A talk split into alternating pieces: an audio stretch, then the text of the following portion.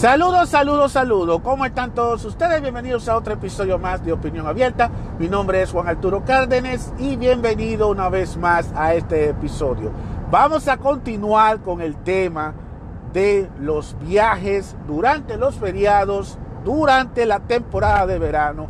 La primera parte ya yo comencé a hablar del tema sobre una serie de actitudes que la gente está teniendo y que nosotros somos los que tenemos que cambiar. Y eso está en cada uno de ustedes poner de su parte. Y aquí no tiene que ver que tú seas una persona mayor de edad, que tú seas un inmigrante, que tú no sepas inglés, que tú tengas menos válido o toda la pendeja que tú quieras. La regla es igual para todos.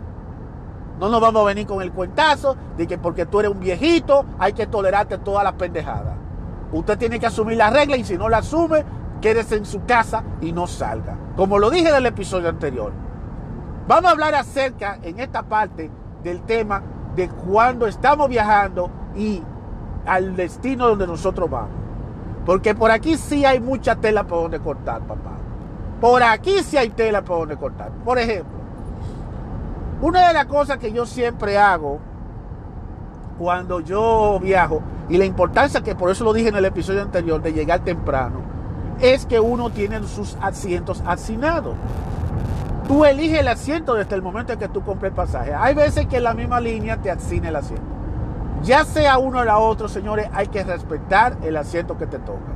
Por eso resulta que yo conozco gente. Yo recuerdo que una ocasión, yo creo que fue hace dos, un viaje, hace un, yo creo que fue el último viaje que yo tuve, en la que yo tenía asignado un asiento dentro del avión y resulta y viene a ser que aparece que cuando yo voy a sentarme hay otro pasajero sentado ahí en mi asiento y que ella decidió sentarse era una señora mayor porque ese, ese es el maldito problema una señora que ella quería sentarse porque estaba al lado de su amiga y dije no señora este, no, este es mi asiento dije no porque yo quiero sentarme porque quiero estar cerca de ella no este asiento, este asiento me lo asignaron a mí.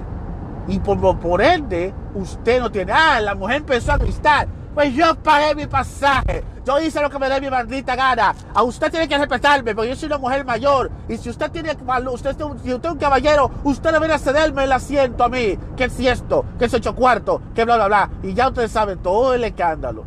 La suerte. Que vino, vinieron la gente, una azafata. Vino una azafata y, tuvo que la, la, tuvo que parar, la hizo parar porque en verdad ella estaba sentada en un asiento que no le correspondía a ella. Ella simplemente porque quería estar cerca de su amiga, una amiga que se había sentado, pero ella quería estar sentada obligatoriamente, tajantemente ahí. La suerte es que yo no le respondí para atrás, porque yo le hubiera respondido para atrás, hasta yo hubiera llevado. A veces, uno cuando está en esos viajes siempre se va a encontrar con HP, con gente HP y no importa la edad que tenga. Para mí HP son todo el mundazo.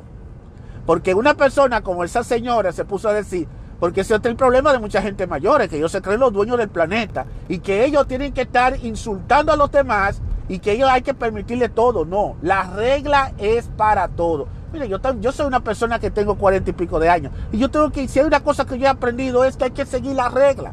Pero hay gente mayores de edad que no quieren asumir eso. Hay gente mayores que lo que quieren es creer que lo que yo diga eso es porque así tiene que ser. Y no es así. Al final la pararon a ella y la sentaron en otro asiento. Y la sentaron en otro asiento, pero estaba ya, ya tú sabes, resabiando, resabiando y toda la vaina. Pero señora, si a usted no le, si a usted no le asignaron ese asiento, no se siente en ese asiento. También ha pasado lo mismo con el compartimiento que está arriba cuando tú te sientas en el asiento del pasajero, tú también te sientas con esto. Eh, ¿Qué pasa? Que hay gente curiosa que lleva un montón de maletos, un montón de bultos, y ellos, en vez de buscar el compartimiento que, está, que le corresponde a ellos, lo ponen en cualquier compartimiento, en los primeros que aparezca.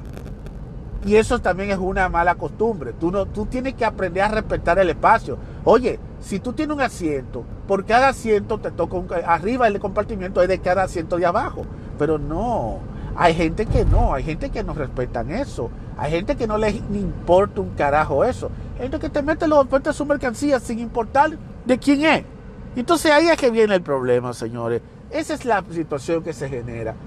Eh, entonces vienen los conflictos, tú no encuentras dónde puedes poner tu bulto de mano y por eso es que las aerolíneas hoy en día han puesto muchas restricciones sobre el tamaño de las maleticas, eh, de la maleta de mano, porque hay gente que quiere usar la maleta de mano como maletas comunes y corrientes. Pues acuérdense que hay restricciones, que hay un tamaño estándar dependiendo a, qué, a qué destino. Por ejemplo, si tú vas a viajar a Centroamérica, México y el Caribe, el estándar de la maleta de la maletica de mano debe ser mucho más chiquita, que no puede pasar de 25 libras. Pero hay gente que le quiere meter hasta 200 libras a una maldita maletica de mano. Y una maletica de mano que casi es una maleta grande. Porque la gente quiere tener su maletica, su maleta de mano ahí a, diestra y siniestra. Lo cual ya ustedes saben lo que ha pasado. Eh, muchas veces lo que ha ocurrido es que esas maletas se las tiran por abajo. Y eso es lo que pasa. A veces me han tirado la maleta por abajo y ¿sabes qué? A veces hasta es mejor porque son las primeras maletas que cuando uno sale, son las primeras maletas que uno recoge, las primeritas que uno recoge. Por eso siempre es bueno yo decirle a la mayoría de la gente, identifiquen sus maletas, señores. Pongan la identidad de su maleta, ponle una tirita, ponle algo, ponle un sticker. Hay gente que no le pone nada de eso, cree, pero muchas maletas se parecen y después tú no sabes cuál es la tuya. Y entonces ahí viene la cuestión. Entonces vamos a, vamos a crear conciencia con esto de la viajadera. Eh, también otra cosa tiene que ver mucho también con lo de los asientos. Que hay gente que se ponen a tal, ya tú sabes, hay que, hay que aprender a compartir con los demás, señores. hay que tolerar, porque tampoco tú puedes elegir, uno no sabe quién te va a tocar al lado tuyo. Pero también tú tienes que hacerte respetar, pero a la misma vez tú tienes que eh, respetar el espacio también. No te pongas a abusar del espacio. Usa el espacio que a ti te asignaron. Eh, si vas ahí al baño, trata de que si tú estás sentado en el medio o estás sentado en la, parte del lado de donde está la ventanilla, pues trata de ir lo menos, lo menos al baño. Es más, ¿tú sabes lo que yo hago cuando yo voy? Yo voy, yo voy al aeropuerto, antes de yo abordar el avión, yo voy por lo menos dos veces al baño. Dos veces voy al baño. Y trato de no tomar líquido, no, de no beber de bastante líquido antes de entrar, antes de entrar, antes de abordar el avión Precisamente para evitar eso, para evitar precisamente eso. El evitar de que yo tenga que estar parándome, que tenga que estar parándome para ir al baño, porque hay que hacer a veces, a veces yo he visto que se hace una fila larga. Ahora si me tocó, te tocó. Ok, no hay nada, no hay nada malo con respecto a eso. Te tocó, te tocó. Pero trata por todos los medios, en el mismo aeropuerto, aprovechen, no se vuelvan locos, aprovechen y traten definitivamente de de, ir al baño, para no tener que ir tanto al baño y estar molestando, porque no es una cosa que fastidia mucho a la gente, que tú estás parándote y entonces pasarlo al lado al otro y a veces el otro quiere, no, quiere, no, no quiere que tú te estés moviendo tanto, trata de ser lo más discreto, está bien de que tú tienes derecho de ir al baño y todo lo que sea, pero trata por todos los medios de no molestar, porque hay que respetar el espacio a cada quien. Respeta para que a ti te respeten. Y no importa que tú seas jovencito, que tú seas mayor de edad, que tú no sepas leer y escribir, nada de eso. Eso no es excusa para ser una persona, una persona que respete el espacio ajeno. Hay que seguir las indicaciones como dicen las aerolíneas. Ustedes saben que ahora con todo lo que ha pasado, hay nuevas regulaciones, hay que acatarse lo que se diga. Si quieres llevar la máscara, quieres ponerte tu mascarilla, ponte tu mascarilla. Eso no ya no es mandatorio, pero si en dado caso eh, es mandatorio, tiene que asumirlo. No hay que estar rompiendo las reglas. Eso es así, no hay que estar rompiendo las reglas. Así de sencillo. Así que vamos a mantener eh, esa regla intacta. Entonces, eso es lo que se refiere durante el trayecto. Y tener mucha paciencia, señores. Cuando estamos viajando, hay gente a veces como que no, hay gente como que a veces no quieren eh, no le gusta mucho eh, tener paciencia. Eh, un vuelo no es fácil. Imagínense, hay gente que se quejan por, viajar a países tan lejanos como para ir al Caribe, que se toma tres horas y media. ¿Y qué me dice aquella gente que tiene que coger hasta 8, 10 horas de viaje? Y hasta 30, hasta 24 horas de viaje, dime usted.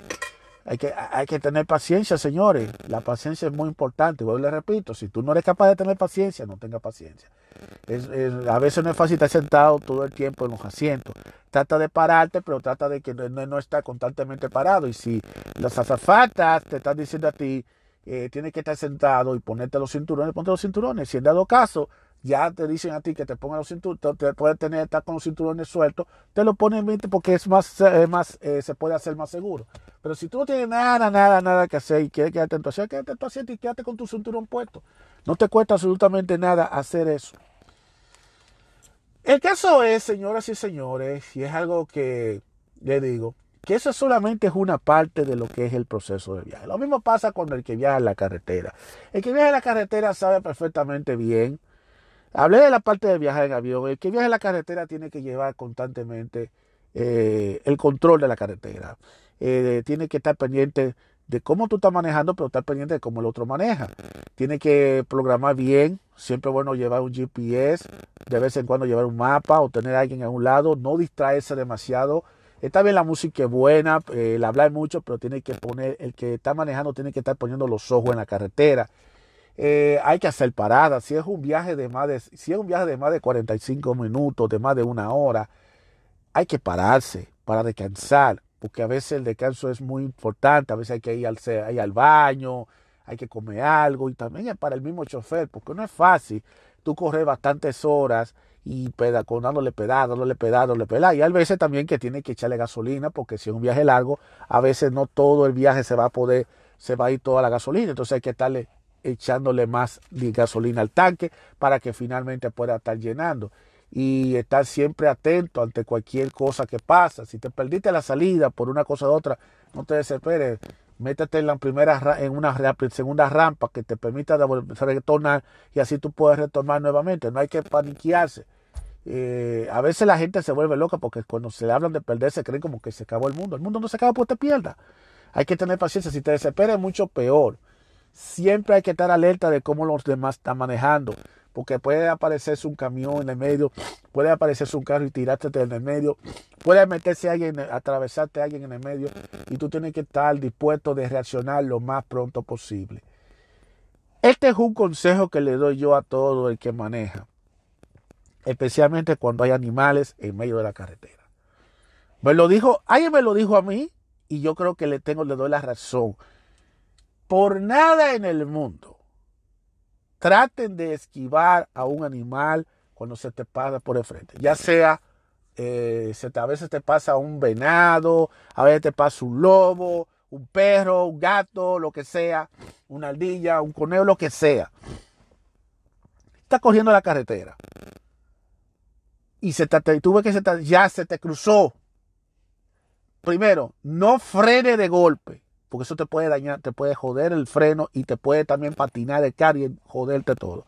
Número dos, no trate de desviarlo, porque la reacción, como es algo de pronto, rápido, no vas a poder desviarte con tiempo. Y lo más que puede provocar es que o tú provocas un accidente, o tú choques con un contén o choques con otro vehículo. Es mejor mi veces que si le tuviste que dar, le vas a tener que dar. No hay forma es mejor que tú le des al animal, es mejor que tú le más es más factible que tú le des al animal que tú dale a otro objeto y que termines en un accidente. Si desafortunadamente el animal te dio y te desbarató el vehículo, ya lamentablemente no hay forma de evitar eso, pero eh, es lo más factible. Hay gente que tratan de evitar no, que no, no darle al animal, pero entonces el momento de la reacción es un tanto difícil, porque entonces Tú tienes que reaccionar rápido y tú, no, tú tienes que ver que tú estés en la carretera y que tú no eres el único que está manejando.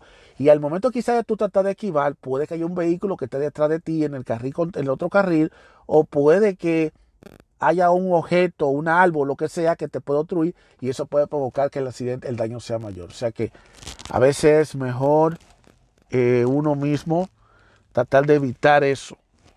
Eh, así que todo es, es una cuestión de segundos tomar ese tipo de reacciones cuando lo que están cuando están manejando en la carretera. Si la carretera está lloviendo mucho, no vaya muy rápido porque cuando frena las frenos puede patinar y puede tomar más tiempo para reaccionar. No te pegue demasiado a los camiones, porque los camiones cuando frenan, frenan, el freno del camión es más rápido, actúa más rápido, pero el del carro no. Entonces, si tú le frenas, si el camión frena y tú tratas de frenar detrás, a echarse de que tú, de que tú le des al camión y va a ser fuerte que tú le des al camión.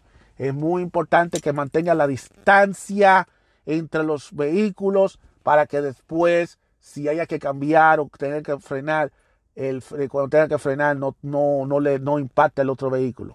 Son, son cositas que a veces suena estúpido decirlo, pero eso le puede costar la vida a cualquiera.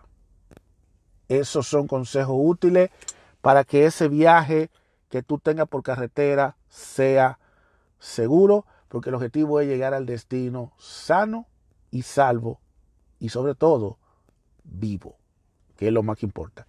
De nada te sirve estar corriendo como un loco en la carretera. Si tú ves que tu carro te está trayendo problemas, que se te está apagando, que te prende check engine, se te está subiendo la aguja del termómetro eh, y el carro está como tambaleándose y tú estás sintiendo que no está mal, eh, si tú ves que todavía no está muy lejos de tu, de, tu casa, es mejor que te devuelvas y no continúe más para adelante. Porque si continúa más para adelante va a ser peor la cosa y lo llevas a un mecánico y lo repara y cuando ya esté en buenas condiciones entonces puedes tomar la carretera.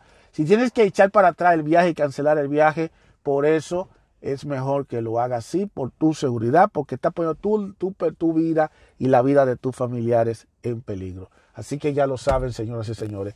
Eh, estos consejos que yo le estoy dando a ustedes es precisamente tanto para los que van a estar moviéndose, porque este año va a haber mucha gente que va a estar moviéndose, tanto en carretera como en avión, y es bueno eh, tomar la medida del lugar. A veces es sentido común, pero muchas veces uno mismo poner de su parte.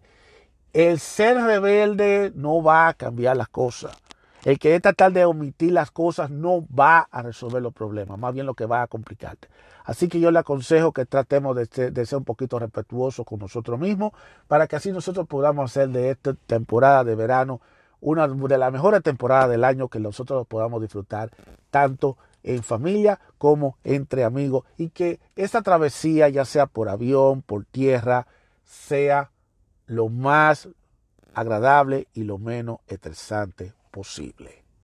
Bien, y siguiendo con el tema, otra cosa también que tenemos que tomar en cuenta es también cuando tú llegas durante el trayecto, porque el viaje, cuando tú llegas, eh, las cosas que se tienen que hacer, y las cosas que no se deben hacer. Estoy tratando de decirle a ustedes cosas que para que uno pueda disfrutar de estos días y que uno no se esté estresando demasiado. Eh, uno no tiene control de las cosas que pueden pasar. Cuando tú estás manejando en carretera, honestamente, tú puedes tener más control porque si por una casualidad u otra tu vehículo no está en buenas condiciones o el tráfico está parado, tú por lo menos te puede buscar un desvío. Eh, un desvío. Y si tú ves que la situación es demasiado complicada, lo más factible es que tú regreses para la casa.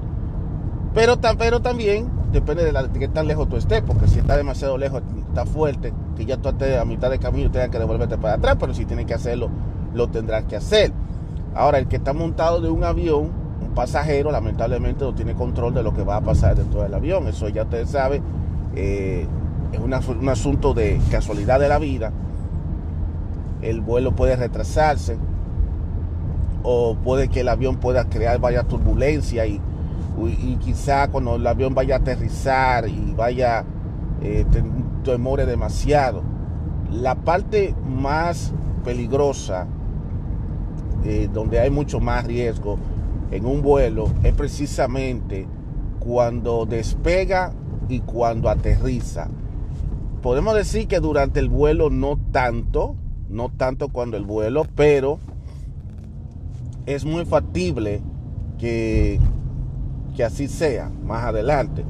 Por eso le digo a la gente que sencillamente tienen que armarse de paciencia. Y si no se arma de paciencia, lo mejor que tienen que hacer es quedarse en su casa y no salga. Suena ofensivo, pero lamentablemente hay que dejar a un lado. Cuando tú vas a viajar, tú tienes que ser una persona más tolerante. Tienes que tratar de aprender a lidiar con el momento. Que si te dejas de llevar, de que a mí no, me corresponde esto porque yo soy una persona mayor, porque yo soy fulanito, porque yo soy perencejo, eso no te va a llevar para ninguna parte. Se supone que tú vas a salir a vacacionar, es a descansar, es a desahogarte. No es que tú vas a coger como hace mucho, arruinarte la vacación. Hay gente que se arruina las vacaciones precisamente por sus actitudes. Por esa actitud. Hay gente que se arruina. Y da lástima que mucha gente vivan, se arruinen, se arruinen sus vacaciones precisamente por su necedad, por su terquedad. Y esas son cosas que tenemos que irla cambiando uno no tiene control de lo que va a pasar en las vacaciones. Así que estas vacaciones que viene, que ya estamos encima de ella. Vamos a disfrutarla. Y los contratiempos que vayamos a pasar, los vamos a tener que pasar, pero hay que pasarlo, hay que ser maduro, hay que ser una persona madura, hay que ser una persona astuta, lidiar, aprender, sacar lo positivo de cuando tú tienes una mala experiencia para que para la próxima saber qué vas a hacer. Siempre es bueno, eh, siempre es bueno estar preparado, siempre es bueno estar preparado. Cuando, para cuando ocurran situaciones como esa, pues entonces saber lo que se tiene que hacer. Hay un elemento más que la gente tiene que tomar en cuenta y que ahora con todo lo que ha pasado en estos últimos años, tenemos que llevarlo presente. Señores, este, ustedes saben que en algunos aeropuertos le están pidiendo a las personas que lleven su tarjeta de vacunación, si se vacunaron, si se vacunaron, si se tuvieron sus vacunas, lleven su tarjeta de vacunación. También para entrar a los Estados Unidos, lamentablemente, yo le he criticado eso porque eso más bien es un negocio, pero lamentablemente esa es la regla. Para tú ingresar a los Estados Unidos tienes que hacerte la prueba. Y la prueba tiene que ser negativa. Y tiene hasta 20, de 48 a 24 horas para hacerlo. Ojalá que eso lo cambien. Puede que lo cambien ya al momento que esto se termine de grabar. Puede que no pero siempre es bueno informarse. Y hoy en día es mucho más fácil informarse que antes, porque en tiempos otros tú no tenías internet, tú no tenías acceso a nada. El agente de viaje te llamaba si quería, pero si, si la gente de viaje no te llamaba, no te llamaba. Yo recuerdo en una ocasión, cuando viajé a la República Dominicana, por allá por julio de 1998, fue el día más largo que yo había tenido para un viaje. Eh, viajábamos por el Kennedy y entonces el vuelo se retrasó. O, yo pienso que no fue que se retrasó. Yo pienso que más bien fue que se cambió el horario. Hubo un cambio, pero que a mí no me notificaron. Ni siquiera la agencia de viaje me notificó. Y eso fue muy incómodo porque tuve que pasar el día entero en el aeropuerto John F. Kennedy de Nueva York. Eh, el vuelo que era estaba pautado de ser a las 9 de la mañana lo movieron para las 5 y media de la tarde. Ya ustedes se podrán imaginar. Mucha gente quedaron varada porque mucha gente no le informaron de lo del cambio. Fue que hubo un cambio. Fue que hubo un cambio. Y entonces no, no se nos informó si tuviéramos la internet, si tuviéramos acceso a esa información, pues ya uno sabe con anticipación, ok, este vuelo lo cambiaron horario, pues entonces ya sabemos a qué hora ir y no tener que ir al aeropuerto tan temprano, porque íbamos a pasar entonces el día entero en el aeropuerto. Que eso es un tiempo. Entonces ahora tenemos la tecnología. De una vez que usted compra el vuelo, busque, vaya a la página de internet de la línea aérea y entre su número de confirmación y ahí usted se podrá enterar cuál es el estatus de su vuelo, si los horarios siguen siendo lo mismo o los horarios han cambiado. Es muy, muy importante que sepan eso, porque de esa manera si el vuelo hace un cambio ya usted tiene que ajustarse. Hay gente que compra los pasajes y se olvidan. Y después viene a enterarse ya cuando fue el mismo día del, del vuelo. También para la gente que viajan por avión, asegúrese de que su pasaporte esté al día. Al hermano mío el año pasado le pasó algo cuando él fue al aeropuerto. Yo creo que ya yo hice el comentario en otro video, pero lo voy a volver a replicar nuevamente aquí, tratándose de que estamos en la época de las viajaderas. Y es que el pasaporte de él se, se iba a vencer en cuatro meses. Sin embargo, en, la, en el aeropuerto no lo quisieron dejar pasar porque supuestamente eh, no puede pasar si le, si le queda cuatro, si, si, se va a punto de expirar. Es algo absurdo, porque iba a ir por una semana. Y no creo que una semana era una gran relevancia, pero lamentablemente los aeropuertos tienen un sistema de que si tu pasaporte está a punto de caducar, aunque sea tres o cuatro meses antes, pues usualmente ellos eh, no te dejan pasar. ahí tiene un pasaje tirado ahí que no se sabe cuándo él va a viajar y no hay una cosa que le arruine, le arruine los planes a cualquiera que te digan a ti, tú no puedes cruzar. Por eso siempre es bueno cuando usted compre su pasaje, chequee su pasaporte y que si su pasaporte está a punto de expirar en cuatro o tres meses, tenga por seguro que no lo van a dejar pasar. Sería bueno que usted hable con su línea aérea y que usted busque ayuda y diga, mira, ¿puedo viajar con esto? Sí o no. O de lo contrario, va a, va a tener que esperar a cuando usted ya reciba, usted renueve su pasaporte y cuando ya el pasaporte esté renovado, entonces ya ahí usted puede viajar sin ningún tipo de problema ya en ese caso tú tendrías que cambiar el pasaje. Por eso es muy importante verificar el pasaporte. Si para la fecha que usted compró el pasaje, el pasaporte todavía está vigente y le queda bastante tiempo, no espere a que el pasaporte esté a punto de caducar en tres o cuatro meses antes porque no lo van a dejar pasar en los aeropuertos. Por lo menos en el aeropuerto internacional de Newark tienen ese sistema y en el Kennedy también. Y si su pasaporte va a caducar o va a expirar en tres o cuatro meses, no lo van a dejar pasar. Eso fue lo que sucedió al hermano mío. No sé realmente, me resultó medio raro eso, porque si tú me estás diciendo a mí que el pasaporte se va a expirar tres meses antes y tú vas a hacer un viaje de una semana, no tiene lógica de que te detengan. Lo que sí te van a decir a ti, ok, que no puedes estar viajando mucho, porque posiblemente, posiblemente va, no, no te van a dejar pasar de allá para acá. O sea, pero Ustedes saben que a veces los aeropuertos tienen un sistema y eso hay que acatarlo. Los que andan viajando en carretera siempre tienen que andar con sus documentos al día, su licencia de manejar, manténgalo al día, respete siempre las señales de tránsito del, estado donde usted corra. Y si tiene licencia de Nueva Jersey, ya yo lo dije en una ocasión, cualquier infracción que usted cometa fuera de Nueva Jersey, el estado de Nueva Jersey automáticamente le va a quitar dos puntos. Así que tiene que cuidarse bien, maneje bien, trate de no cometer infracciones en carreteras y en, ninguna fuera del estado. Si tiene la licencia de Nueva Jersey, creo que Nueva York también tiene ese sistema, pero por el momento está hablando de Nueva Jersey. Pero es bueno que sepa que el estado de Nueva Jersey le quita dos puntos si tú tienes una multa fuera del estado. A ellos no les importa qué tipo de infracción tú cometiste en movimiento, pero ese es el sistema que ellos tienen hasta el momento. Es un sistema hasta cierto punto injusto porque se supone que los, el sistema de puntos se debe aplicar cuando la infracción ocurre dentro del mismo estado de donde es el portador de la licencia, no fuera del estado. Pero tratándose de Nueva Jersey, a mí ya no me sorprende absolutamente nada. Y es como te digo, un estado con tantas regulaciones y aún así sigue siendo todo un desorden. Porque donde están las leyes está el desorden. Siempre ha sido así. Pero es bueno que la gente sepan eso. Cuídense, manejen bien. Y otra cosa, si eres la persona que va manejando para otro país, por ejemplo para Canadá o para México, fíjate bien a dónde tú estás dejando tu vehículo.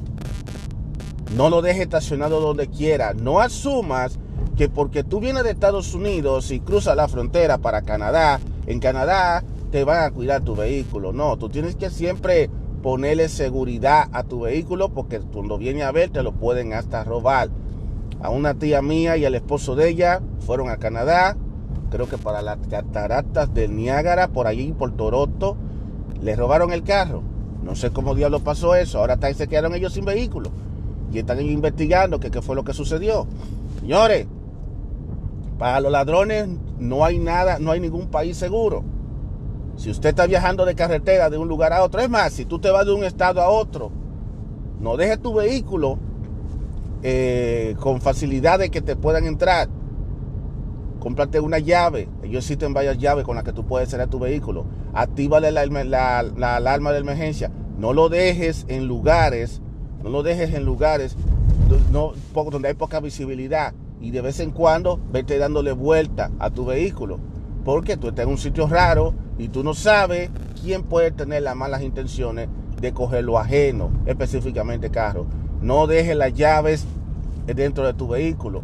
Y si eres lo que tienen los vehículos, que tú lo puedes encender con el control remoto, yo te recomiendo que no te pongas a estar haciéndolo en un lugar extraño, sino asegúrate de que tú lo hagas dentro de tu vehículo.